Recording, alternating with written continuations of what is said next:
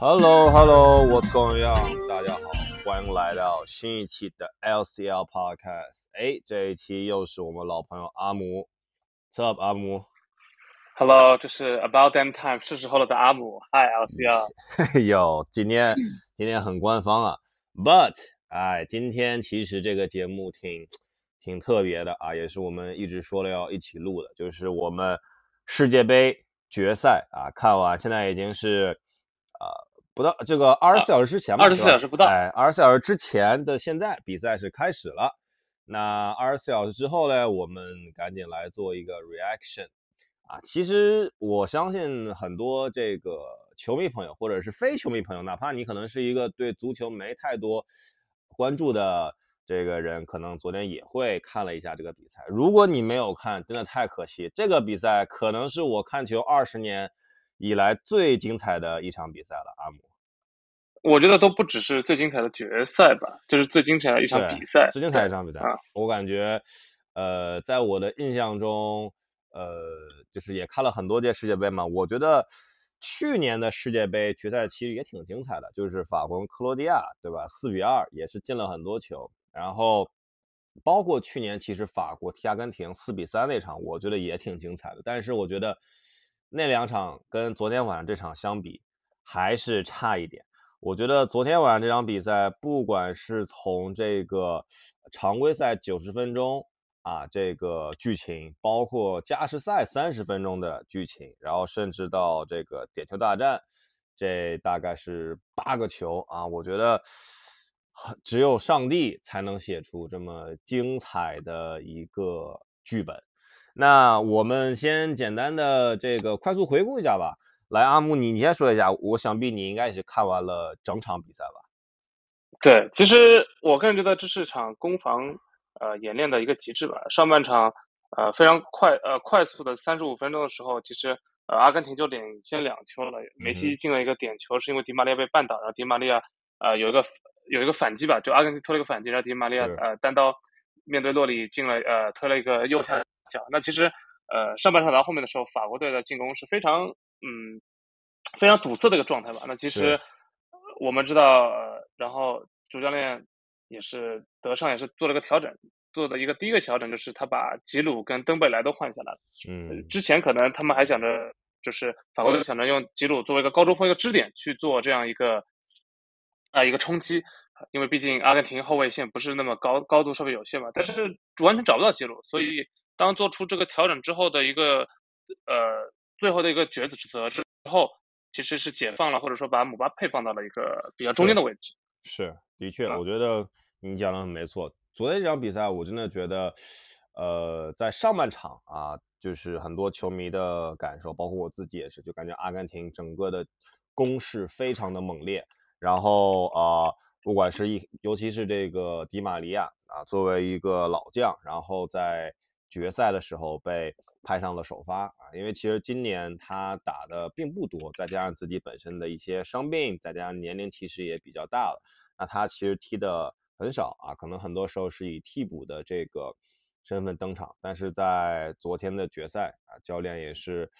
相信老将嘛，让他在一开始就登场啊，并且我们也看到了他一开始就造成登贝莱的犯规，获得一个点球，然后啊，第二个进球也是阿根廷一个非常漂亮的一个反击啊，多数的这个。一脚传球，然后最后是他破门，啊，其实上半场法国总体打的，我看来是非常的不像法国队啊，不像这一届的法国队，因为我们虽然知道这一届法国队缺少了他中场的坎特啊、博格巴两个在中场去调动的人，但是其实我们知道他还是进了很多球的，锋线有像姆巴佩、吉鲁啊，包括像格列兹曼都是啊进攻的好手，但是在昨天这个比赛上半场。是一脚射门都没有，就是感觉就是被阿根廷压着打，压压着打，啊，就是如果作为阿根廷球迷啊，包括我自己，觉得说哦很不错。但是如果作为一个中立球迷，觉得说，哎，这个比赛法国队感觉总是不知道，感觉出了什么问题啊？我不知道你看上半场昨天这个感受怎么样？我觉得就是首先，我觉得这是一个没有办法的办法的，嗯，就是把基鲁和登贝莱换下去。第二个，我觉得你。在决赛场上嘛，一个是教练员的临场应变能能力，第二个就是你就是要在这个时候去做一些调整，因为不做，其实后面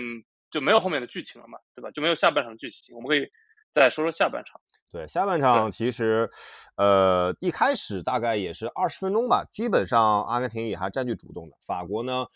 在这个做了换人，对吧？他把吉鲁啊这个支点中锋给换来之后，其实彻底是解放了姆巴佩，然后包括法国的打法，下半场其实更加有进攻、有侵略性啊，各种这种防守反击，然后大调在前面就就找这个姆巴佩这个爆点，然后。呃，我个人觉得一个转折点其实是他把阿根廷把这个迪玛利亚啊，应该是六十五分钟左右的时候换下去啊，因为其实本身迪玛利亚的体力可能也就差不多在六七十分钟了啊，换上了这个阿库尼亚，是一个偏防守型的一个对啊中场，然后其实从那个时候我们就看到，其实阿根廷是想求稳的，是想这个在九十分钟内对吧，把二比零这个比分保持到中场结束。啊，那其实另一方面呢，也展现出其实法国在这个时候也是有些机会的，因为其实，嗯，从某种意义上来讲啊，这个最好的防守也是进攻，对吧？因为阿根廷的进攻很犀利，所以一直导致这个法国队找不到一些合适的点。但是在这个阿根廷很明显想要去以防守为主，其实也让法国队啊找到了一些机会。再加上他的很多这个小伙子真的是。年轻啊，跑得快。其实这个阿根廷的后防一直还是相对来讲年龄比较大啊，再加上法国这些呃这些前锋对吧，都是年轻人啊，这个拼劲很十足啊。这个德尚也换了很多的这个前锋，所以说这也是我们在八十分钟的时候，其实阿根廷体力已经下降蛮多了。那这个时候先是一个点球。然后又是快速在一分钟之内，姆巴佩又进了一个球。其实那大概五分钟吧，我个人感觉法国队的气势一下就上来了。对，特别是打到七十多分钟的时候，包括像呃后卫线的罗梅罗、奥特门迪，包括中场德保罗，其实特别是德保罗，我看到到后面都是一个散步的状态，就是感觉。场上有两个梅西的状态，因为 到七十分钟前面确实拼的特别凶，对，嗯，到七十多分钟把呃六十多分钟把迪马利亚换下来，到七十多分钟啊后面八十分钟把德保保罗换下来，就是一个战术上面的考虑。那其实呃后上场的这些小伙子们在法呃法国队方面确实是起到了一点效果。姆巴佩呃七十二秒之内六十三秒呃七十二秒之内的两个进球，确实是一个还是非常显现他身价和实力的啊一个体现吧，直接把。法国队就从悬崖勒马边真的是极限拉回来的拉。对，那个时候其实作为这个阿根廷的球迷真的是很担心，而且其实你能一下感受到法国队在最后十分钟真的是很猛烈的进攻啊！这些小伙子其实体力有优势，而且他们心态上说啊，我们现在把比分追回来，是不是有可能再进一个啊？然后其实也非常险，大概就是在九十分钟最后啊，本身有一个机会。啊，当然是这个，还是这个阿根廷的门将啊，在这届赛事一直表现非常这个神勇的大马丁啊，把这个球给给这个扑出来了啊。其实最后那个球真的是非常的近在咫尺吧，可以说是卡马文加的射门吧？呃，是卡马文加还是想想科曼吧？反正我记得最后那个球踢的挺挺猛的，应该可能是科曼。就就已经到单刀的一个机会了，但是确实守住了就是守住。有的时候，足球比赛魅力就是在真的是转瞬转瞬即逝吧，是就是你守住了守住这波攻势，可能到下后面呃一个半场休息了之后，伤停补时或者说加时赛，你整个感觉又是不一样的。我看到加时赛，其实说到加时赛啊，嗯，非常神来之笔的一个换人，我觉得一个是迪巴拉的上场，还有呃老塔罗的一个上场，其实就是最后等于拼了嘛。是是，其实阿根廷这个在算是扛住了法国队最后常规时间这大概十十五二十分钟啊，这个加时赛也是想说，那其实意图很明显，双方都不想踢点球，因为点球真的很残酷啊。我们看到其实对阿根廷换上了老塔罗啊，换上了这个最后时刻换迪巴拉来踢点球啊。其实老塔罗这届比赛，呃，我觉得很多的阿根廷球迷还是挺。不能说失望吧，只不过他的表现确实，呃，我记得他一开始还是首发的啊，后面的话就慢慢的变成了替补，对吧？可能他这个呃浪费机会，确实和他的国米队友卢卡库有的一拼啊。我记得上场直接是两个机会，就是呃也也有人说可能啊他刚上场可能还没有热开，对吧？身体的节奏可能跟比赛还没有到一个频率，但是其实嗯，从另一方面来讲，可能确实这届他的状态没有到最好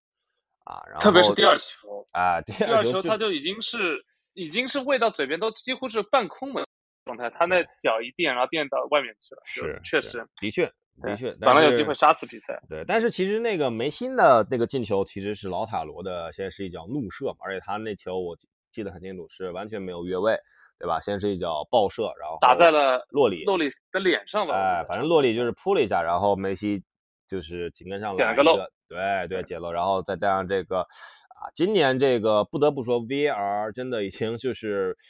就是已经基本上接了裁判百分之七八十的活了啊，然后就把那个球就直接就说哎有效。那大家本来又都以为又要结束了，那这个时候其实又是啊姆巴佩这个站了出来，发了一个。价就是价值千金的点球吧啊，最后那个球的确也是，呃，应该是蒙铁尔啊是手球了，然后的话，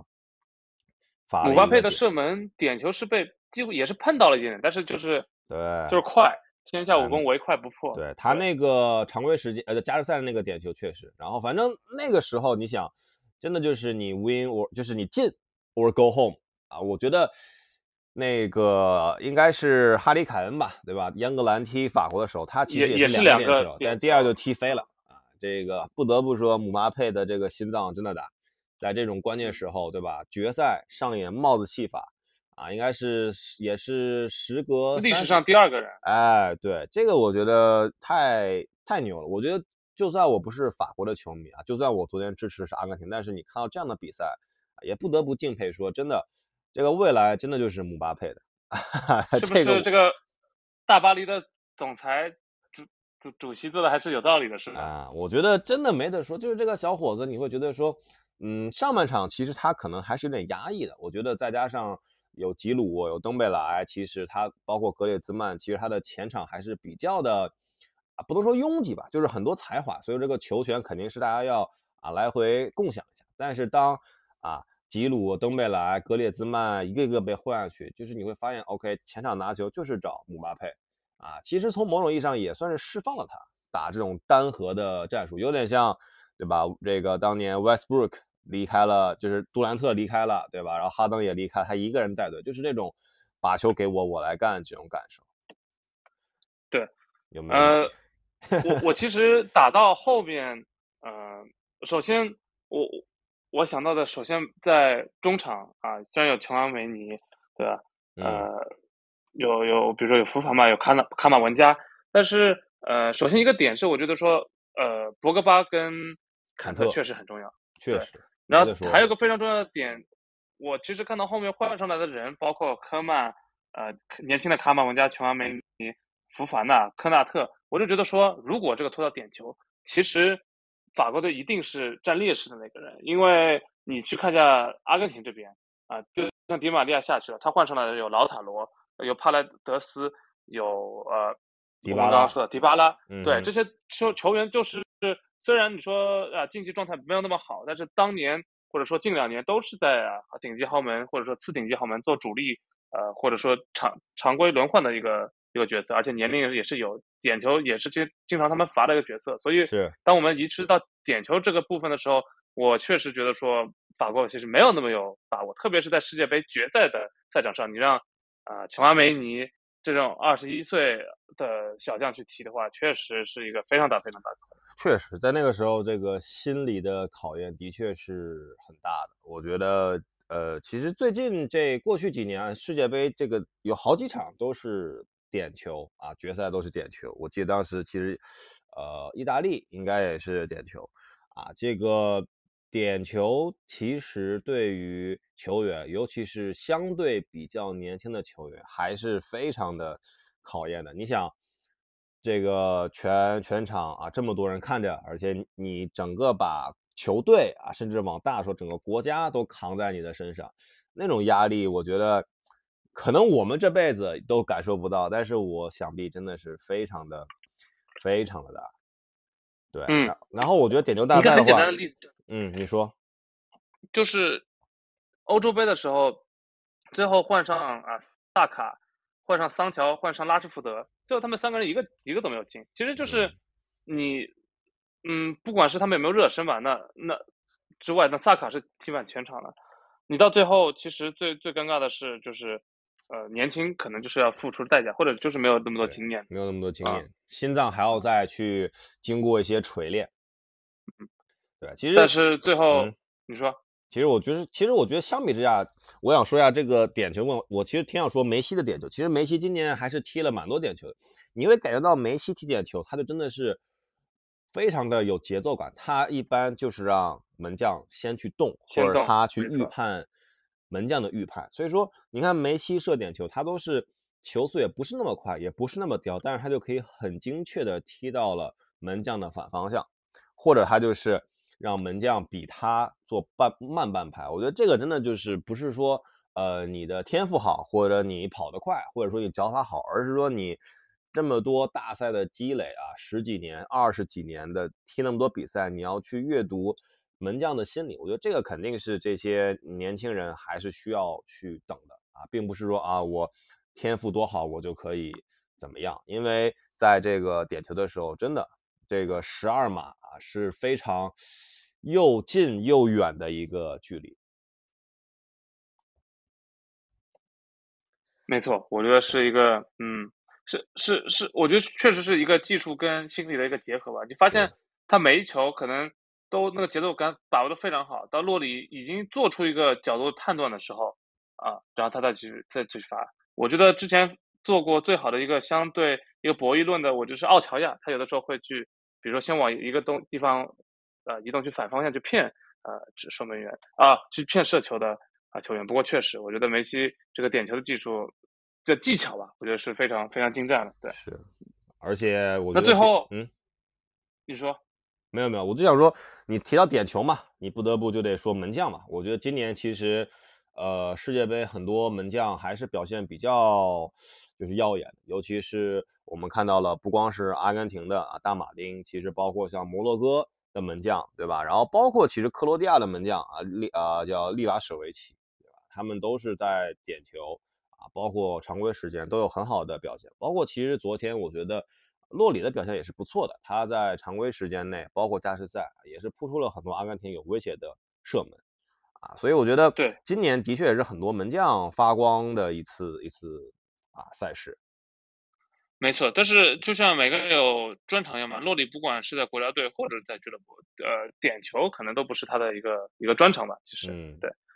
嗯，我我个人觉得，作为一个呃呃 LCL，我们两个人都作为呃就就以大的来说，作为一个体育相关行业的一个从业者吧，我个人觉得，嗯，梅西的冠军或者说。这样一个写书写一个传奇和一个梦想的一个一个画一个真的叫完美的句号，是一件挺振奋人心的事情啊！我都不用说世界杯怎么样，什么时候各位听众朋友们所在的行业被如此大范围的去宣传，而且是以一个几乎大家全员啊欢庆的一个结局去做这个事情，这是在一个后疫情时代。我觉得是件非常振奋人心的事情，然后对于我们从业者来说也是非常好的一个强心剂。你去换任何一个行业都很难呃引起如此大的一个共鸣，所以这点我觉得是这是件非常非常伟大的事情。是，其实呃的确，我觉得足球为什么会被大家说是世界第一运动啊？其实我觉得从这次世界杯也能看出来，其实像阿姆讲的，现在算是啊这个疫情还是会有一些影响啊。虽然说我们现在。政策逐渐在慢慢放开啊，但其实还是说，在过去这段过去这两三年吧，整个的大环境还是影响很大的。其实整个世界对整个世界，其实包括阿根廷啊，它的这个经济也受了很大的影响。但是这一次比赛啊，不管是阿根廷夺冠，或者是梅西啊，终于站上了世界之巅，其实都是一个很鼓舞人心的事啊。对于对于梅西本人，对于阿根廷这个球队，对于整个阿根廷这个国家，其实都是非常，呃，怎么讲，算是一个，算是一个强心剂。对，其实包括甚至对你想啊，我们作为这个中国的球迷，对吧？其实我昨天在看完这个阿根廷啊这个获胜，其实写了一个小作文，就是想到说，我从零二年开始看世界杯，那个时候我记得虽然啊。印象比较模糊，但同时的话，因为慢慢也了解一些足球啊，不管是第一次啊进世界杯的国足，对吧？其实也了解到像巴西啊、阿根廷，那个时候阿根廷啊有巴列斯图塔、有贝隆、艾马尔啊，这个西蒙尼，对吧？现在都当教练的球员。那个时候第一次看，知道阿根廷 OK 小组就出局了。然后零六年，对吧？这个时候梅西是穿十九号登场，然后是输给了德国队，因为一个小纸条啊。那是我第一次算是熬夜看球，然后第一次也是真的有一个支持的球队。啊，我记得我还落泪了，就是为第一次为了足球啊。虽然我从来没有去过阿根廷，对吧？虽然说这个他们离我很遥远，但是你 somehow 就会支持这个球队。然后到一零年，我记得梅西慢慢已经开始带队了，然后又输给德国。到了一四年，梅西进入了决赛啊，又输给德国，被格策绝杀。到了一八年啊，德国队好不容易小组赛出局了，但是法国队对吧？有姆巴佩啊这种超级新星，踢了个四比三，又是很难过。其实你会发现。你这么多年默默一直支持的一个事情啊，这个就包括你很多，其实很多人，我觉得这个年代，对吧？大家都讲到这种啊快餐式的消费，很多东西我们就是转瞬即逝，可能你开短视频几几秒钟就没了，或者你买一些啊这快时尚的东西，其实真的有一些东西能够让你默默的去支持二十年，并且看它终于算是修成正果。我觉得这种感受在现在这种。啊，很快节奏的时代也是非常难得，所以说我真的在昨天晚上看完比赛也是有很多的感触。我觉得这场比赛真的不光是一场足球赛，它对于像阿姆讲这种振奋人心，或者对于每个人这种信念的一种强心剂，我觉得这个是他可能超越足球的一个影响啊。就对我本人来讲，我觉得确实 L C L 这段话我听得非常感触，我也是就是一言不发让他说完，因为。啊，这个事情，嗯，确实，我觉得体育的一个一一大魅力就是，呃，说的难听点叫贩卖希望，就是大家都是从零比零开始的，每个人其实都是有机会的，就算是啊，就是太平洋上面一个小小的岛国，他都有其实有机会能进入啊世界杯赛，或者说世界杯决赛圈。对，那你的不离不弃，你的陪伴，最后竟然能看到修成正中呃修成正果。其实最开心的可能是那一时刻，其实你更加欣慰的是，你这一段时间来，像 LCL 二十多年来的不离不弃和陪伴支持，看到他伤心之后再一次的去面对，其实这何尝不是呃我们面对失败和人生的一个非常好的一个长期的一个我觉得教育吧或意义吧。对，包括像贺炜嘛，对吧？这个 央视解说诗人，在昨天说的这个话，我觉得他不愧是诗人啊，这个真的，我觉得。他最著名的一句评论，在我印象里是说：“这个失这个失败才是生活的主旋律。只有你在跌，只有你在跌倒无数次之后，你才能知道这个胜利是多么的可贵啊！这个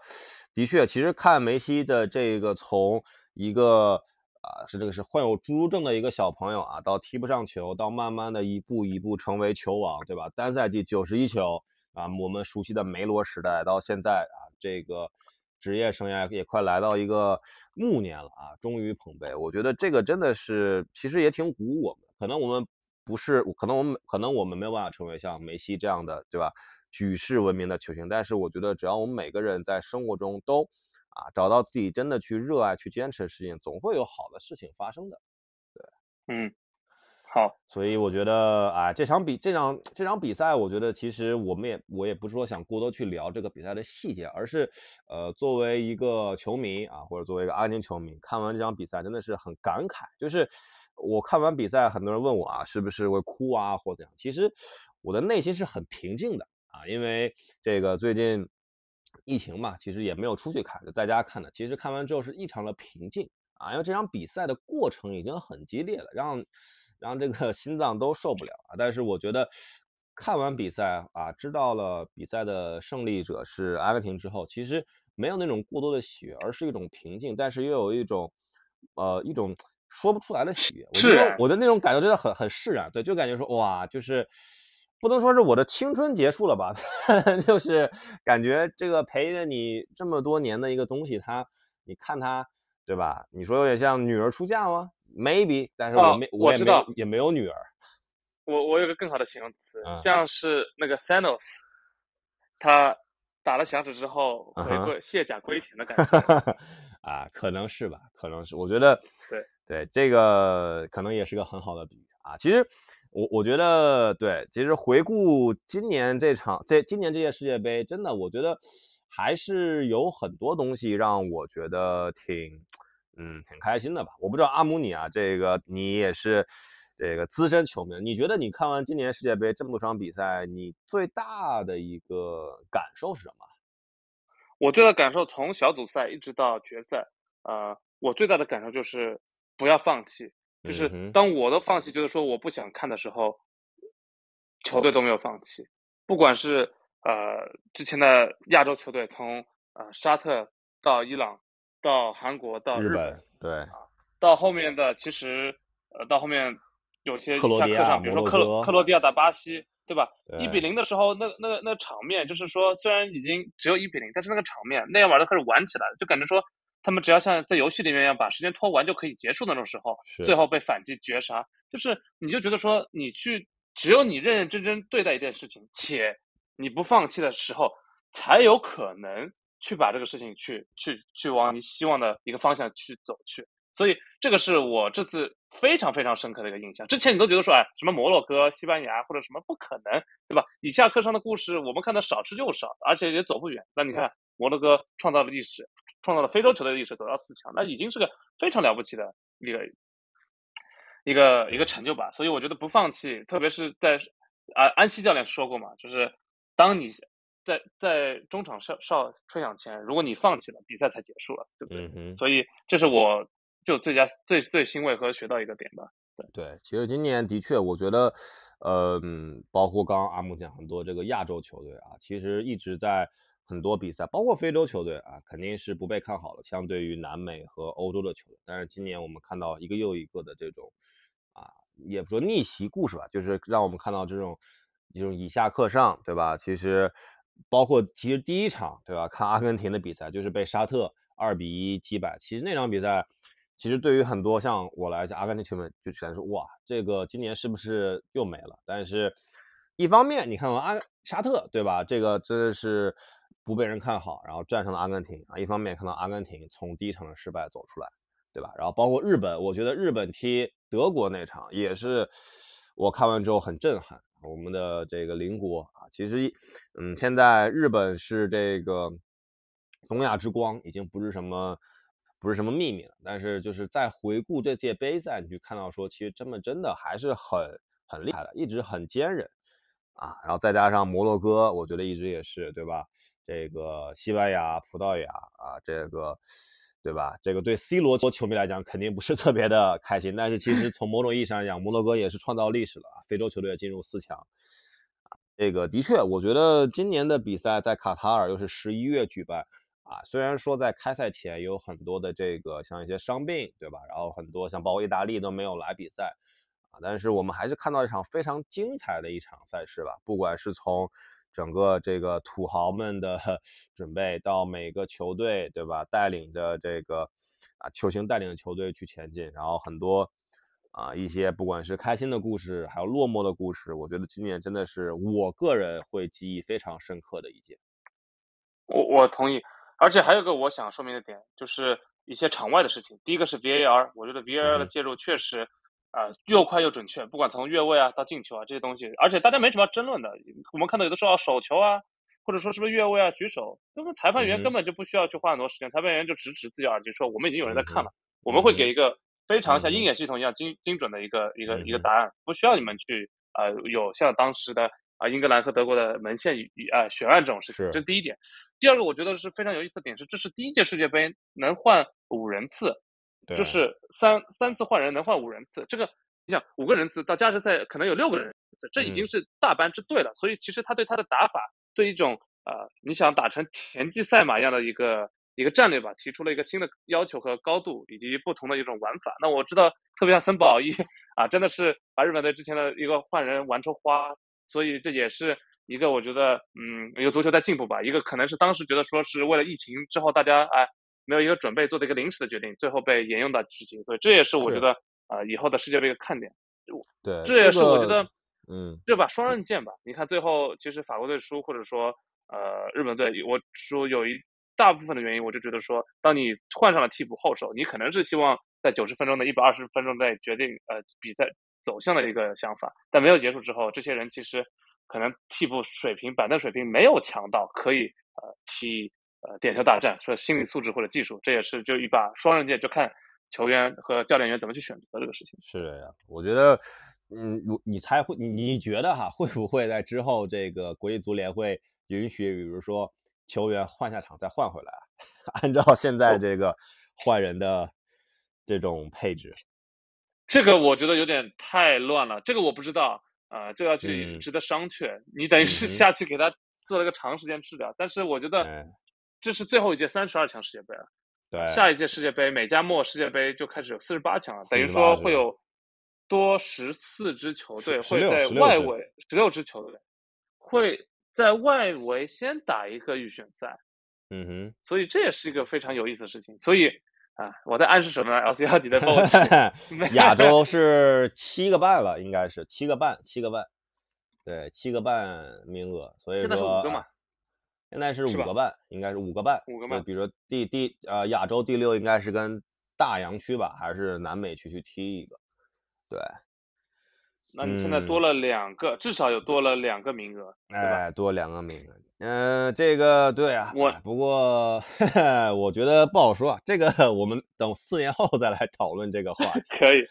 嗯啊，不过不过我觉得 anyway，今年的，嗯，我不知道啊，我不知道你对这个今年的你觉得比较遗憾的事情什么？就是看了这么多比赛，不管是球，我觉得遗憾的事情，呃，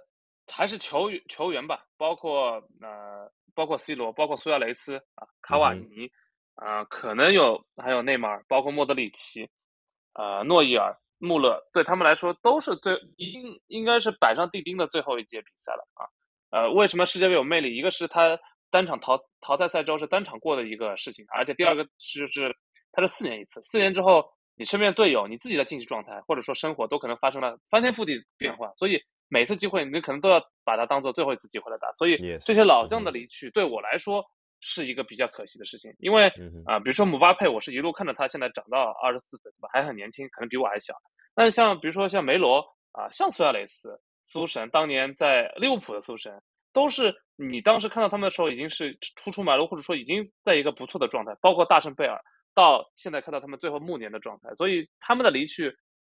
我终于理解当年别人看卡特，比如说要退役的艾弗森退役的有多难受，后面的人为什么他们就不看球了？可能。我现在开始有一点点进入这个状态了吧，这是我觉得啊比较遗憾的一点。对，的确，我觉得今年也是很多的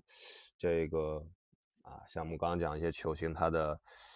谢幕演出吧。其实世界杯每真的就是有几家欢喜几家愁。我觉得，嗯，C 罗，包括苏亚雷斯，包括啊德国队啊，其实今年的确啊还是有些遗憾的啊。我觉得尤其是 C 罗，他这个。呃，在过去几年，其实一直我们知道啊，梅西、C 罗，对吧？算是这个，嗯，顶流，足球界、足球界的顶流。对，但在过去几年，其实也看到了两种不一样的故事。其实你看，梅西也是离开了巴萨，对吧？去大巴黎，然后一步一步的也啊交出了这个球队老大的位置。然后啊，C 罗虽然说是梦回曼联，但是也是有各种各样的和球队的啊矛盾。其实，在这个这届杯赛，其实表现，呃，我我不能说他表现的不好吧，只不过还是会有一些遗憾，也是看到了，嗯，跟我记得他上届比赛踢西班牙那场帽子戏法，哇，那场真的很很惊艳，但今年确实，嗯，少有一些能让我记住的比较惊艳的表演，所以的确也是英雄英雄英雄暮年，这个确实会有一些遗憾了，我觉得。包括我刚刚看到的新闻，呃，本泽马宣布他准备退出国家队。你想，最后是以一个金球奖的身份，金球奖最新金球奖得主的一个身份，啊，然后直接以伤退进了大名单之后伤退，这个确实啊，我觉得作为职业球员，特别是一个顶尖球员，是个特别难接受，但是没一点办法都没有。有点遗憾。其实我觉得这次法国没带本泽没没有本泽马，其实确实这个本泽马，我真的觉得这几年他这个表现真的很厉害，对吧？而且在锋线的。这个得分能力啊，确实很厉害啊！当然了，这都是后话了。我觉得，嗯，今天肯定还是想说，还是恭喜啊，阿根廷啊，恭喜梅西，这个让让很多这个阿根廷球迷也是释怀了。然后，其实这届的球赛，对吧？我和阿姆其实我们也看了很多，对吧？然后，嗯，不管是场内的一些啊这个新的战术，一些球员的精彩表现，包括场外我们刚刚讲到的 VAR 也好啊，或者是这种换人也好啊，一些一些技术的革新，确实还是挺嗯有跨时代意义的一次一次比赛。对哎，所以最后你还有什么对这次世界杯的一些怎么讲寄语嘛？或者你如果说以后哈，比如说你有了小孩，你跟他说这届啊杯赛你会用怎么样的形式去告诉他？我觉得呃呃，生命中需要我是个喜欢开心结局的人啊，所以恭喜阿根廷，恭喜梅西的同时，我觉得世界上需要这些东西啊。我觉得足球这是一个呃实时转实时直播。一个没有办法去写剧本且能创造美好故事的东西，我觉得呃，就世界上需要需要这个东西吧。我想以贺伟最后的呃一段话结尾。OK，OK 啊，我就我就读截取一段好了。好吧，我们听。贺伟说，对，贺伟说，电视前的观众朋友们，问问我们自己，四年前陪你看球的人，现在还在联系吗？四年后看球的自己。许过的愿望都实现了吗？我们为什么深爱着足球这项运动？因为它不仅展示了球员们励志的奋斗故事，还寄托了我们普通平凡人生活中的英雄。我们恭喜阿根廷队，我们也向法国队送上祝福。无论今晚你支持的球队是胜是负，都希望今天晚上的感悟能够帮助你勇敢的面对明天早上推开门之后真实的生活。这才是这项运动真正的魅力。我爱足球，我想你们也是。所以这个也是我想送给 LCL 和。啊，大家的一句话，就一段话吧。我觉得贺神确实是贺神，这个说的话，嗯，把它归归纳到我们自己，也归纳到我的心里面去，也让这个东西不仅仅是一个哦一个 event，不仅仅是一个哦今天上热搜就结束的事情，是让我们可以带着这个美好的愿景一起生活下去的一件事情。是，然后你有什么要说的吗？真的是是，真的是是啊！我觉得其实这个贺伟这段话，我觉得非常的呃，怎么讲，让我也是很。嗯，有感触啊。这个四年前跟你看球的人，现在还有联系吧？阿姆，有啊，你啊，是不是？哎，四年前哇，四年前我记得那个的确看看俄罗斯世界杯嘛，对吧？就是同样的法国踢阿根廷啊那场，我记得看完之后，其实我挺。挺挺说不出滋味的，就是输的心服口服，但是又没有那么服。对啊，我自己其实想说啥呢？我想我我写我说，就是我昨天写的小作文吧，对吧？看完比赛，我其实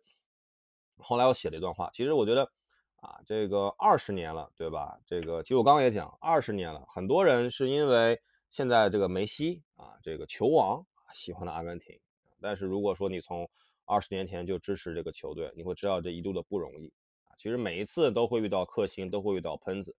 啊。但是对于我来讲，从来不会吝啬自己的支持啊，也会选择屏蔽所有的喷子，因为只有坚持到底，只有经历了一次的失败后，才会感到这胜利的不容易啊。其实我觉得这跟生活也很像。其实我们也讲了很多次，在其实生活中，你总会看到有一些黑子也好，喷子也好，说风凉话的人也好，我觉得这个。是生活很正常的一个点，啊，但是我们如何能够让我们的热爱，让我们的这些啊这个热情啊能够继续保持下去？我觉得这个是很难得的，啊，所以说如果以后我跟我的孩子讲起这场比赛，我会跟他讲梅西的故事，我会跟他讲阿根廷这个球队的故事，啊，但是我最想跟他说的就是，啊，只要你真的热爱一个东西，啊，你不用去在意说。别人的看法和别人的态度和别人的评论啊，因为这个世界上总会有一些负面的声音，你只需要去专注于你自己专注于你的热爱，这样的话，你才能够一步步的啊站上属于你自己的人生之巅，好吧？好啊，真的是我能价值价值上升了很多啊，对，价值上升很多。我想说，能呃目睹。这个这场比赛，这个世界杯，能跟你今天讨在这边讨论，能跟自己 care 的人啊一起就观看比赛，去享受比赛以及它背后的意义，我觉得都是是我的荣幸。对，是啊，这样，啊，真的不容易。对，其实大家说一个，跟大家可以说个小插曲，就是我今年看第一场阿根廷的比赛的时候，看踢沙特啊。虽然说阿根廷输了沙特，但是阿姆是从美国给我一个惊喜，回到上海。我觉得那哎那个时候还是还是感觉挺开心的啊。虽然说输了沙特，感觉哇，今年是不是完了？但是其实阿姆回来了啊，你回来了，阿根廷最后夺冠了。其实你说你是不是这个福星啊？有可能，对吧？对，哎，不容易啊。生命中需要这些东西吧？真的不容易，这些瞬间。对嗯，好，那我觉得今天我们就到这边吧。啊，反正好，嗯，也是很感谢阿姆。然后我觉得这个球迷朋友啊，真的是也很有眼福。最后，让我们再次恭喜阿根廷，恭喜梅西，好吧？感谢大家收听我们今天的节目，我们下次再见，拜拜，拜拜。